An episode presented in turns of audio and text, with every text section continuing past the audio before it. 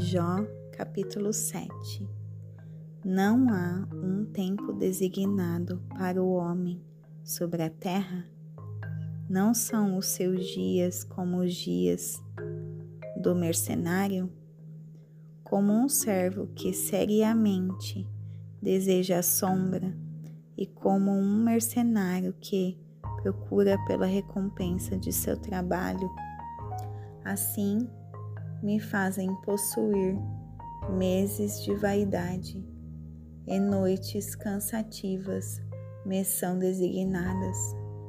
Quando me deito, eu digo: quando me levantarei, e a noite se irá, e estou farto de me revolver de um lado para o outro até o amanhecer do dia. Minha carne está vestida de vermes e de torrões de pó. Minha pele está rachada e se tomou e se tornou repugnante. Meus dias são mais rápidos do que a lançadeira do tecelão e passam-se sem esperança. Ó, oh, lembre-te de que a minha vida é vento. Meu olho não mais verá o bem. O olho daquele que me vê não me verá mais. Teus olhos estão sobre mim, mas já não existirei. Assim como a nuvem é consumida e desaparece, assim aquele que desce à sepultura não volta mais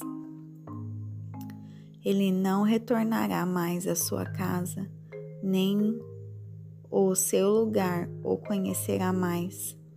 Portanto, eu não refrearei a minha boca, falarei na angústia do meu espírito, queixar-me-ei na amargura da minha alma. Sou eu um mar ou uma baleia, para que tu ponhas vigilância sobre mim?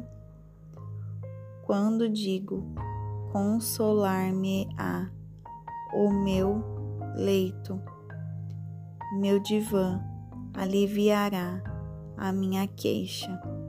Então tu me sustenta com sonhos e me aterrorizas através de visões, para que minha alma escolha o estrangulamento e a morte ao invés da minha vida. Eu a detesto. Não viveria para sempre.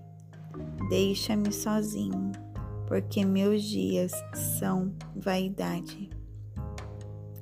O que é o homem para que devesses magnificá-lo e para que tu devesses colocar o seu coração nele?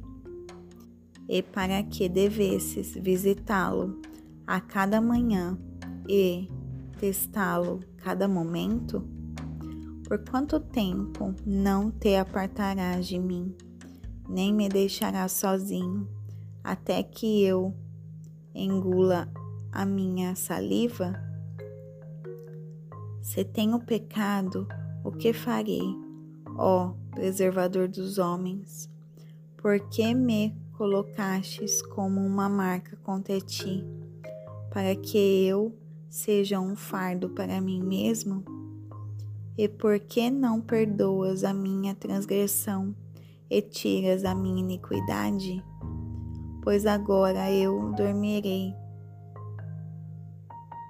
no pó, e tu me buscarás de manhã, mas não existirei